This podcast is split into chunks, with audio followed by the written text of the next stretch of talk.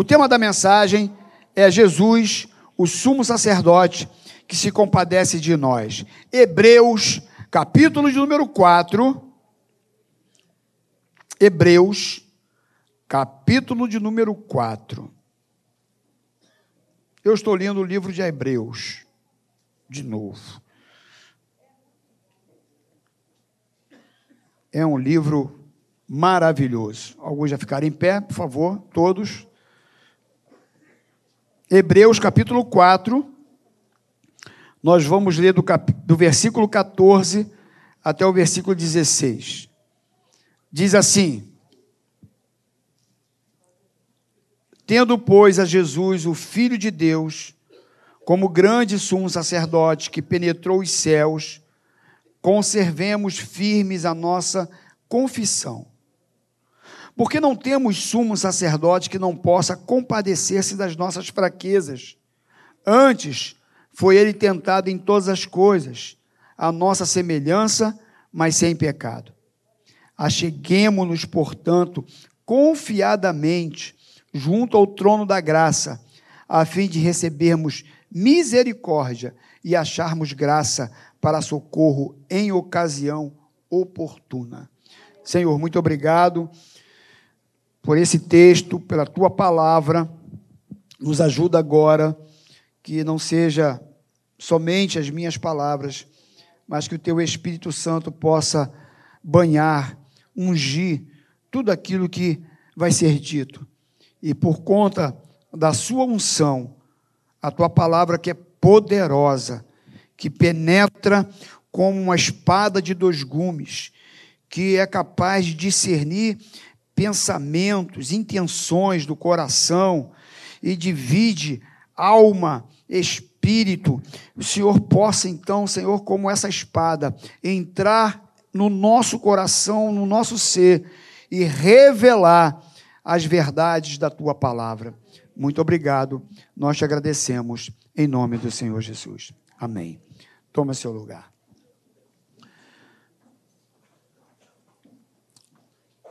O livro de Hebreus nos mostra a superioridade de Cristo em relação a Moisés, Arão, Josué, aos profetas, à lei, aos anjos o livro de Hebreus ele nos mostra quão superior é Jesus Cristo. E esse texto que nós lemos, do capítulo 4, do versículo 12, aliás, do 14 ao 16, ele é um texto maravilhoso que a gente queria compartilhar. Porque alguns olham para Jesus Cristo como se fosse alguém comum. Algumas religiões até reconhecem que ele foi um profeta, mas não o reconhecem como Deus. Tem outros que reconhecem ele como um espírito elevado, muito elevado, ou mais elevado, mas não o reconhece como Deus. E outras religiões que infelizmente até muitas se dizem evangélicas, ou pelo menos dizem que crê até na Bíblia, não creem na Trindade. Não creem que ele realmente faz parte da Trindade. E aí, quando a gente vem para as Escrituras e começa a estudar, começa a ler um pouco sobre quem é Jesus, a pessoa de Jesus Cristo, a gente reconhece a sua soberania, a sua grandeza e que ele é Deus. Inclusive, o versículo 14, olha só, tua Bíblia está aberta. O versículo 14 diz assim: ó, tendo, pois, Jesus o Filho de Deus. Então, o que a Bíblia está dizendo aqui, que Jesus é Filho de Deus. E quando ele está me dizendo que ele é filho de Deus, quando a Bíblia diz que ele é filho de Deus, o que ela está querendo me dizer é que Jesus é Deus. Aliás, você foi gerado de uma forma humana, de relacionamento humano, né? pai, mãe, homem, mulher, aliás, só se gera assim, tá? É bom deixar claro, né? Porque estão querendo exterminar com a gente. Mano. Estão querendo acabar com os héteros. Né? Ninguém está querendo o mal dos homossexuais. Ninguém está querendo aqui agredir o homossexual. Nós nos respeitamos como pessoas, como seres humanos que são. Mas o sistema está de uma tal forma, meus irmãos, que parece que se você falar que é hétero, você está errado. Você está no lugar errado. Uma vez, eu li no carro assim, Regina. Como é que é? É assim, peraí, deixa eu ver se eu lembro. É, eu, não, eu não vou lembrar do jeito que estava, mas estava mais ou menos o seguinte: é, hoje, é, o, o homossexualismo é algo tão popular, é algo tão é, frequente no nosso meio, e isso está. Tá, tá, eu estou aqui palavraseando, porque eu já não lembro mais como é que estava a frase. E é, é, é tão. É, hoje está tão notório, é uma coisa tão assim, evidência. E aí embaixo estava assim, Igor, deixa eu ir embora, porque daqui a pouco vai ser exigência, ou daqui a, vai ser obrigatório. Ah, deixa eu ir embora, porque daqui a pouco vai ser obrigatório. E parece que é mais ou menos assim. Daqui a pouco parece que é obrigado a ser, porque se você não for, está errado. É algo impressionante. E sabe, meus irmãos, para se nascer, precisa de um homem e de uma mulher. Não tem jeito, Deus criou homem e mulher. Foi o que Deus criou. Só que Jesus nasceu de uma forma sobrenatural. Jesus nasceu de uma forma extraordinária. Jesus foi gerado pelo próprio Deus. O Espírito Santo. Você sabe da história com a jovem Maria. Então, Jesus, ele, ele, ele não é um, um ser de um espírito elevado, um grande profeta apenas. Não, a Bíblia diz que ele era, e que ele é, e que ele será eternamente. A Bíblia diz que tudo é para ele, por meio dele, Hã? tudo e para ele. Tudo é por ele, por meio dele e para ele. Ele foi gerado divinamente pelo Espírito Santo. Apocalipse, capítulo 4, no versículo 11, diz assim: Tu és digno, Senhor e Deus. Está falando de Jesus, tá? Ele está falando de Jesus.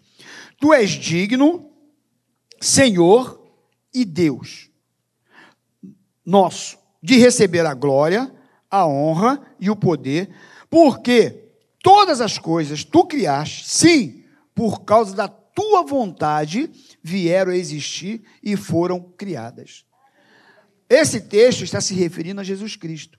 Então, o que a Bíblia está dizendo aqui, que tudo foi criado por causa da vontade dele, vieram a existir. Todas as coisas foram criadas por intermédio dele. Então, primeira coisa que o texto diz aqui, que Jesus, filho de Deus. E aí, continuando o texto, diz assim: Tendo, pois, Jesus, o Filho de Deus, como grande sumo sacerdote. Você que frequenta a escola bíblica dominical, você sabe que o sacerdote, ou sumo sacerdote, era alguém que tinha um chamado especial. É, era um cargo impressionante, até porque era um chamado de Deus para representar o povo diante dele. Por conta do pecado, você sabe muito bem que o nosso Deus, ele é santo, não é isso? Aliás, ele é santo, ele é santo e ele é santo. E essa tríplice, ele é digno, digno e digno. E quando é santo, é santo, é santo, é para você entender que ele é santo. É. Ele é santo de uma maneira única. E, por conta dele ser santo de uma maneira única, e nós sermos pecadores, e porque ele é santo, santo, santo, não tem como ele não tem como andar com o pecado, não tem. Eu já falei isso aqui algumas vezes. Não tem como. Não é porque Deus ele, ele, ele, ele quer morto o pecador, ele, ele, mas porque não tem como. A, a natureza dele é santa. Ele é puro. E porque ele é puro, não tem como ele compactuar com o pecado. Não tem como. Então o que, que ele pensou? Eu vou criar um mecanismo. E aí chamou o sumo sacerdote. E agora o pecador tinha que pegar um animal e levar até o sumo sacerdote. O sumo sacerdote pegava esse animal, entrava no lugar santo, oferecia o sacrifício primeiro antes, né? E tinha todo aquele processo. Para você ter uma ideia, o sumo sacerdote andava com um sininho no pé. Porque se ele tivesse em pecado, ele era fulminado lá dentro.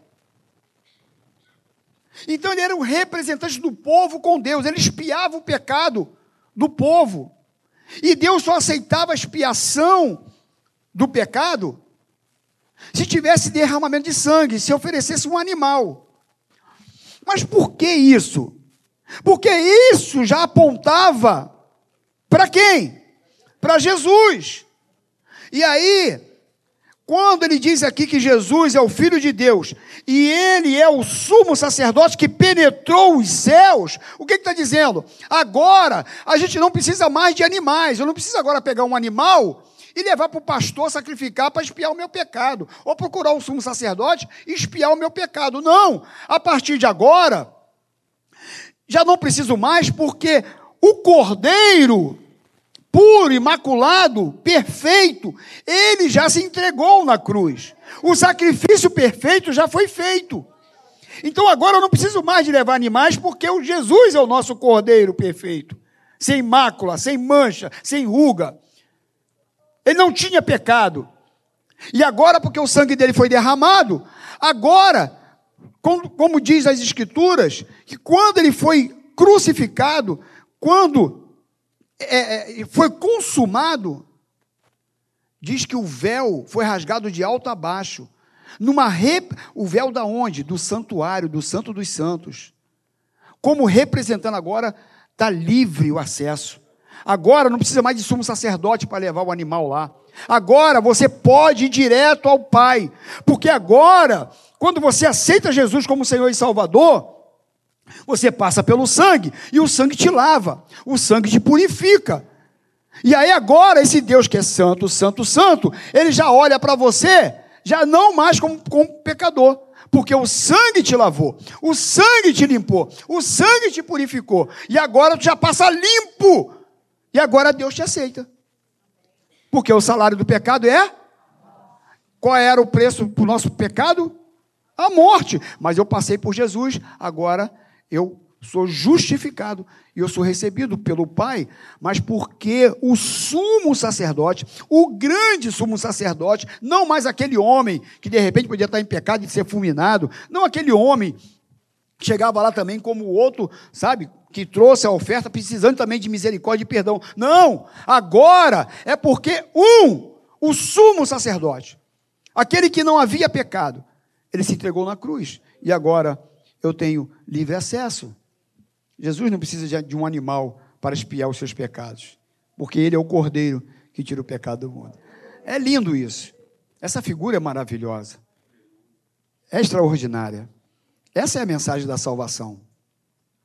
E aqui no versículo 14 diz que ele penetrou os céus. O sacerdote judeu passava pelo véu, né? Entrando no santo dos santos, carregando com ele o sangue do sacrifício que o povo levava até ele no dia da expiação, mas assim o nosso sumo sacerdote passou pelos céus de uma vez por todas com a virtude do seu próprio sangue e na presença imediata de Deus. Isso é algo tão grandioso, pois ele abriu o caminho para que eu e você tenhamos livre acesso ao Pai. Você pode dar uma glória, um glória a Deus por isso? Você é salvo.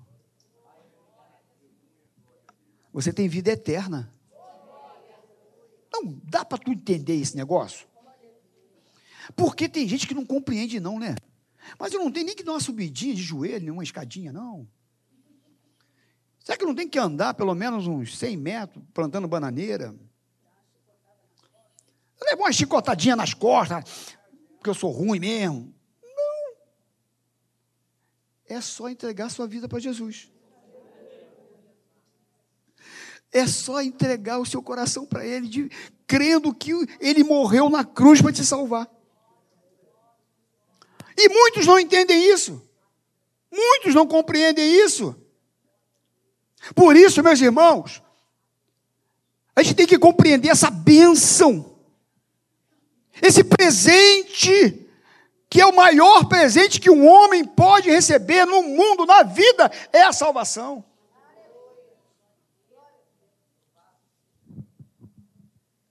E o versículo 14 diz assim, ó, ainda, diz que ele é o filho de Deus, diz que ele é o sumo sacerdote que penetrou os céus, e aí diz assim, ó, conservemos firmes a nossa confissão. Os hebreus, por conta da perseguição que estavam sofrendo, Jesus é morto, vai para a cruz, e os cristãos nessa época, meus irmãos, sofreram uma perseguição que você não tem noção severa, perdendo bens, correndo risco de morte. Estavam sendo jogadas em arenas com leões, mortos mesmo, por leões. Aliás, você está aí em Hebreus, não está aberto? Vamos para o capítulo 11. Vamos ler o versículo 34 ao 40?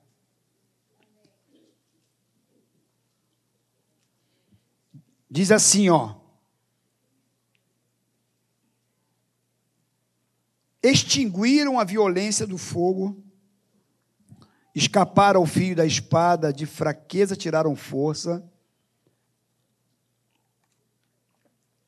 fizeram-se poderosos em guerra, puseram em fuga exércitos de estrangeiros, mulheres receberam pela ressurreição os seus mortos, alguns foram torturados, não aceitando seu resgate para obterem superior ressurreição.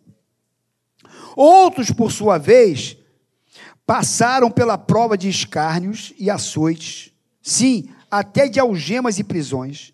Foram apedrejados, provados, cerrados pelo meio, mortos a fio de espada. Andaram peregrinos, vestidos de peles de ovelha e de cabras, necessitados, afligidos, maltratados, homens dos quais o mundo não era digno, errantes pelos desertos, pelos montes, pelas covas, pelos antos da terra. Ora, todos esses que obtiveram um bom testemunho por sua fé, não obtiveram, contudo, a concretização da promessa, por haver Deus provido coisa superior a nosso respeito para que eles, sem nós, não fossem aperfeiçoados. Então, meus irmãos, o texto aqui diz que muitos, por serem fiéis a Jesus, eles passaram por perseguições, foram apedrejados, afligidos, maltratados, eles foram cerrados ao meio. Sabe o que é isso?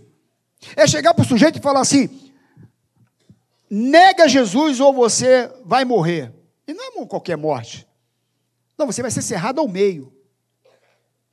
E o crente fala assim: eu não nego o meu Jesus, eu não posso abrir mão dele. Eu não abro mão do meu Senhor. Eu amo o meu Jesus. Não importa, eu continuo servindo. E a pessoa ser cerrada ao meio, ser apedrejada, ser presa. Você está disposto a enfrentar uma perseguição? Nós estamos enfrentando um momento, meus irmãos, que nós já estamos sendo perseguidos. Só que a perseguição daquela época foi essa aqui. Só que o diabo hoje está usando de uma outra metodologia. Hoje a perseguição é aqui. Televisão, internet, meios de comunicação. Há uma perseguição sorrateira. Se liga a televisão, se falar alguma coisa de nós, é com depreciação. Se passar uma novela, outro dia eu vi uma pessoa falando, e aquela rede, aquela TV, estão falando de crente também. É, estão falando, olha como é que eles estão falando do, dos cristãos. Eu nem vi, mas você pode ter certeza, se você for ver, tu vai ver que eles estão denegrindo, estão desvalorizando, desmerecendo, falando com desdém, debochando. E se em algum momento falar com alguma relevância, é para te enganar. É para te puxar porque tu vai ver aquilo, mas junto vai vir um montão de troço, bagulho. Eu fui, minha mãe está enferma. Está com 81 anos, já teve AVC. Todo dia eu vou lá. E tem uma, umas irmãs que nos ajudam tomando conta dela. Só que uma delas gosta muito da, dessa TV. Tanto é que quando eu chego lá, ou oh, tu quer ver Jesus? Começa a falar para minha mãe, né? Você quer ver. ela fala porque ela está me vendo, né? Ela fala assim: você quer ver é, os. Agora está passando o quê? Que eu nem sei. Os reis. porque ela sabe né, que eu não vejo, não vejo e não vejo. E não vejo. E não vejo. E aí, mas estava lá, ela vendo a novela. Lembra se é das sete, se é das oito, das nove, tem novela o dia inteiro. Eu sei que tem uma novela lá. Meu amigo, eu fiquei dez minutos. Dez minutos que eu fiquei com a minha mãe. Já apareceu uma menina no colo do cara, de um coroa. Aí depois passou a outra numa televisão fazendo um vídeo para o outro lá dançando. Eu falei, rapaz, mano, eu estou aqui dez minutinhos, mano. E eu lutando, né? Ô Jesus, me livra disso, Senhor. Ô, capeta. Cara. E aí, meus irmãos, há uma perseguição e a gente está tá rindo. Você não sabe a quantidade de leis que estão tramitando no Congresso contra a nossa fé. Já não pode pregar mais na praça sem autorização, tem que já não pode pregar mais no trem, já não pode pregar mais não sei aonde, já não pode, já não pode falar na escola, já não pode orar mais na escola, já não pode ter mais frase nenhuma bíblica. E a coisa só vai devagarinho. Ó, oh, é só pelas beiradas. Só devagarinho. Tu já viu a história do da rã, né? Se vocês pegar a rã e botar na água quente, ela, pum, ela pula, né? Mas se você botar ela na água e ligar o fogo, a água vai esquentando, ó, devagarinho. E a rãzinha está lá. Bota na bacia e acende o fogo. E a água está esquentando, e ela. A água está morninha. Uh, esquentou mais um pouquinho. Uh, daqui a pouco, meu irmão. Já já foi, morreu. Estão fazendo assim com a gente. A gente está todo bobinho. E a aguinha, o foguinho está assim, ó, só, só aquecendo. Quando vê, já foi. E a gente tem que estar tá atento. A gente tem que estar tá ligado. Tem oração. A gente tem que usar a internet, meus irmãos, Use as suas redes para falar de Deus, para falar de Jesus. Está envolvido com um montão de bobeira. E, e não fala da Bíblia. Está resfriado? Ai, botar Está resfriado. Fui no banheiro, estou no banheiro aqui. Posta tudo, cara. Estou respirando.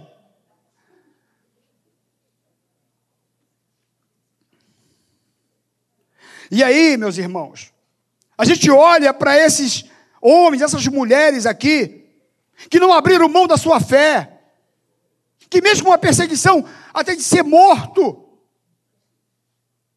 mas permaneceram firmes.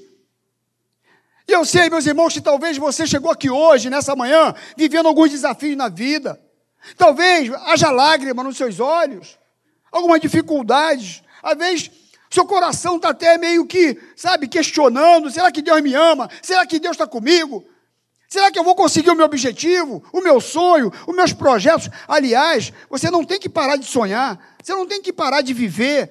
Não! E talvez você chegou aqui hoje sim, com algumas dificuldades, com alguns problemas. Mas sabe o que a Bíblia diz aqui? Olha para trás. Olha para aqueles que me serviam, que foi capaz até de ser cerrado ao meio, mas não me negou. E tem gente que, porque ficou desempregado, vai embora da igreja. Não quer saber mais de Jesus. Porque ficou doente. Não quer saber mais de Jesus. Eu conheci um camarada assim. E ele estava na igreja lá. E aí, tu lembra dele, né, Cida? Aí ele sumiu. Eu não era nem pastor na época. Mas marcou. E aí eu falei assim: eu vou visitar o fulano. Tem um tempão que ele não veio na igreja, não vejo ele uns dois meses na igreja. Eu estava em Caxias ainda, eu fui visitá-lo. Cheguei lá, ele falei, o que, que houve, rapaz? Está sumido, não está indo mais, poxa. Aí ele, ah, não, estou lá seis meses. Estou desempregado até hoje. Não arrumei emprego. Entendeu? Não quero mais não. Eu, rapaz, mas tu está lá por causa disso, rapaz. Sabia não? Tu está pelo motivo errado. Você está com. Qual é a sua intenção de estar na igreja? de servir a Deus. É porque você quer uma, um carro novo? É porque você é uma casa nova? Você quer casar? Você quer arrumar namorado? Por que, que qual é a sua motivação real? O que está no teu coração?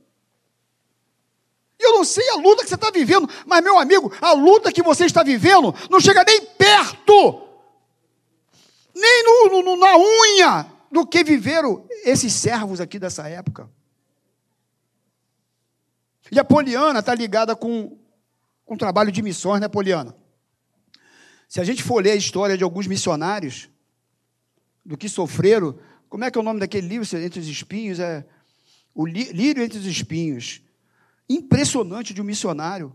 Um cara dentro, sabe, dentro de uma latrina, sabe, uma imundícia na China, né? O camarada, porque ele servia Jesus, pregava o Evangelho, jogado naquela prisão, passou não sei quantos anos ali dentro, mas não negou Jesus em nenhum momento. Tinha outros prisioneiros e ele falou assim: é, que era feliz por ter a oportunidade de pregar o Evangelho para aqueles outros presos que estavam com ele. Sabe, meus irmãos, é, é um coração diferente, uma cabeça diferente. Eu sirvo Jesus, você serve a Jesus, qual é a motivação? É porque você o ama. Não por aqui. O, o, o Wagner orou aqui, mas a, por aquilo que tu és, não é por aquilo que o Senhor me dá.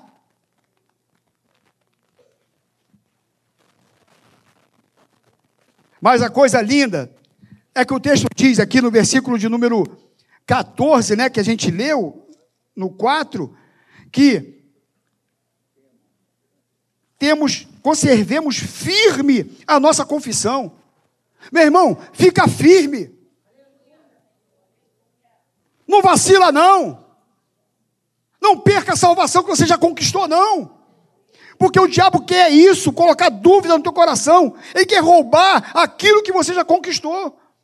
Aliás, Hebreus, no capítulo 12, ele diz assim: ó, não abandoneis, portanto, a vossa confiança. Ela tem grande galardão. Com efeito, Tendes necessidade de perseverança, para que, havendo feito a vontade de Deus, alcanceis a promessa. Porque ainda de, dentro de pouco tempo, aquele que vem virá e não tardará. Todavia, o meu justo viverá pela fé. E se retroceder, nele não se compraz a minha alma. Nós, porém, não somos os que retrocedem para a perdição, somos, entretanto, da fé para a conservação da alma. Não olha para trás, não, meu irmão. Está doendo, está difícil, está complicado, a luta é grande. Permaneça firme. Continua olhando para Cristo. Continua confiando, continua crendo. conservemos firme a nossa confissão. Nada nada, nada. Versículo 15 diz assim: Porque não temos sumo sacerdote que não possa compadecer-se das nossas fraquezas. Olha que coisa linda. O texto, quando nos compara lá com aqueles que foram perseguidos, cortados ao meio, para a gente permanecer firme e olhar para esses exemplos, mas ao mesmo tempo, ele sabe das nossas fraquezas. Deus sabe do nosso coraçãozinho. Nós somos pequenos. Você come um pastel ali na central, aí você fica uma semana sentado. Vira uma plantinha. Um pastelzinho gorduroso. Quase morreu você com pastel? Então, aqui um exemplo. É isso, gente. A gente é assim. Qualquer ventinho derruba a gente. A gente é tão fraquinho. Só que aqui diz o seguinte: ele se compadece das nossas fraquezas. No capítulo 2, versículo 18, olha o que, que diz, só virar uma páginazinha. Versículo 18, ó. E contra quem jurou que. Ah, não, é 2, eu estou lendo 3. Tá, deixa eu voltar aqui. 18. Pois naquilo que ele mesmo sofreu, tendo sido tentado, é poderoso para socorrer os que são tentados. Olha só. Naquilo que Jesus sofreu, naquilo que ele foi tentado, e não foi pouco que ele sofreu, naquilo que ele sofreu, naquilo que ele foi tentado, ele socorre a mim e a você, que também sofremos tentações, que sofremos também angústia nesse mundo ruim, e esse é um mundo maligno, é um mundo mau, é um mundo de enfermidades, é um mundo de, sabe, de perseguição, sabe, os homens são maus. E nesse sistema, aonde você está, você tem um Jesus, esse sumo sacerdote, que se compadece de mim de você. Saiba que Ele sabe o que você está passando. Você não está abandonado, você não está sozinho. Você pode até pensar. Ah, mas eu tenho orado e não, tô, não tenho ouvido a sua voz, eu não tenho percebido. Tá bom, ele está falando agora para você. Ele está cuidando de você. Ele está tratando de tudo. E se você está aqui nessa manhã e de pé, é porque Ele tem te sustentado.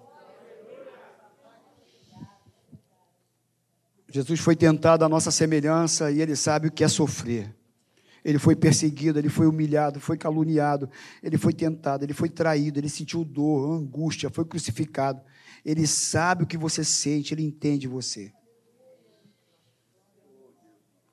Quem tem fraqueza aqui? Não vou nem pedir para levantar a mão.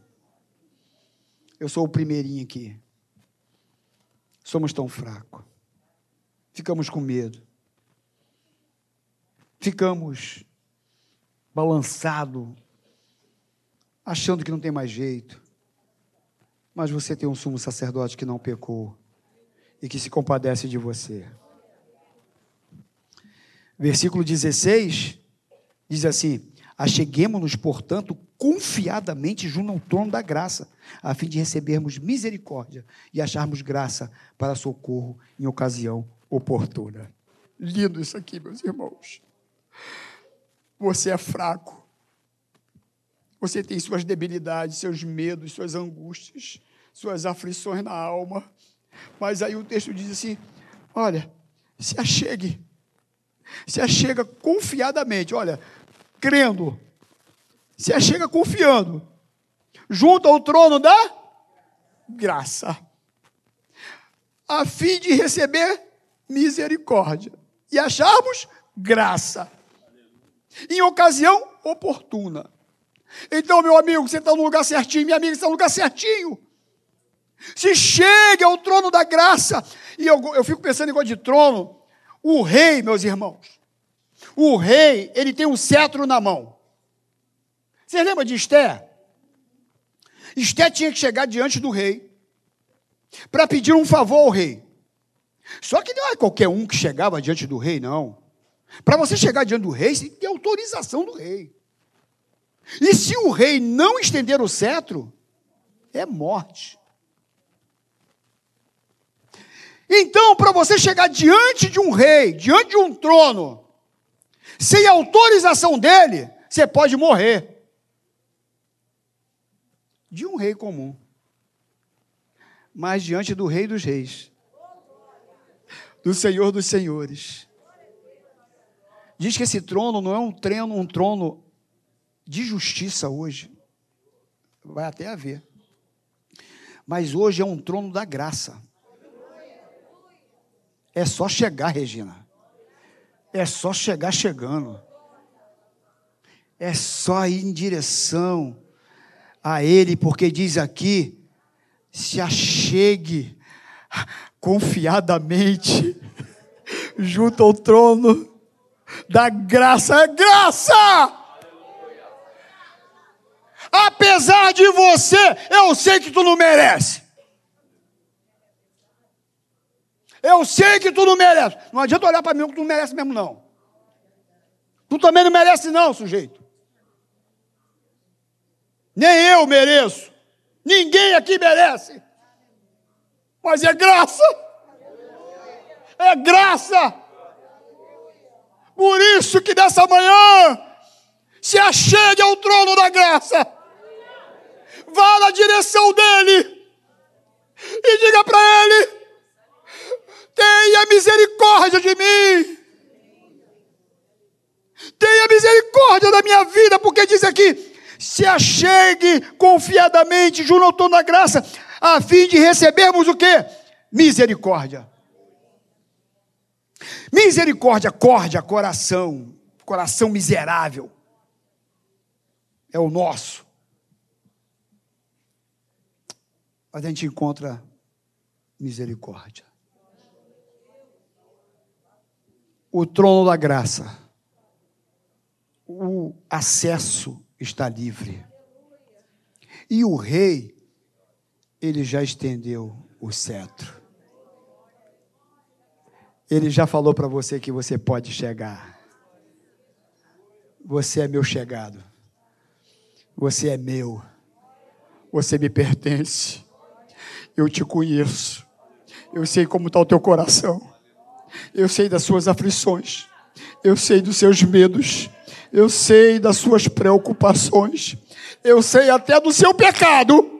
Mas vem para cá, porque aqui você vai encontrar misericórdia, aqui você vai encontrar perdão, aqui você vai encontrar abraço, amor, salvação, regeneração,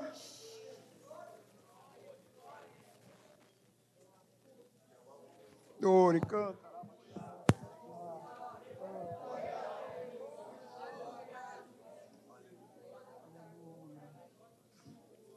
Aleluia. Você chega com seu coração miserável e fraco, e Ele, por graça e por amor, lhe recebe e não lhe rejeita, não lhe despreza, não lhe manda voltar sem ser atendido, não olha para você como um plebeu que não merece consideração. Olha com amor e entende a sua dor. Diz aqui que recebemos misericórdia e achamos graça para socorro em ocasião oportuna. Olha que coisa linda. Você encontra graça para socorro em ocasião oportuna. Deus é o nosso refúgio e fortaleza socorro bem presente na hora da angústia. Tempo oportuno, por exemplo, para Jairo. Tempo oportuno para Pedro, que tinha negado Jesus e estava perdido, voltou a fazer o que ele fazia anteriormente. Jesus voltou lá de novo. Vem cá, meu filho, tu é meu. Tempo oportuno para Marta e Maria, que chorava a perda do irmão. Tempo oportuno para o cego de Jericó tempo oportuno para a mulher pecadora que ia ser apedrejada e que precisava de perdão. Tempo oportuno para Zaqueu, tempo oportuno para a mulher cananeia, tempo oportuno para a samaritana, Tempo oportuno para Andréia. Tempo oportuno para Vivi. Tempo oportuno para o Saulo. Tempo oportuno para você, Cida. É diante dele que a gente encontra aquilo que a gente precisa.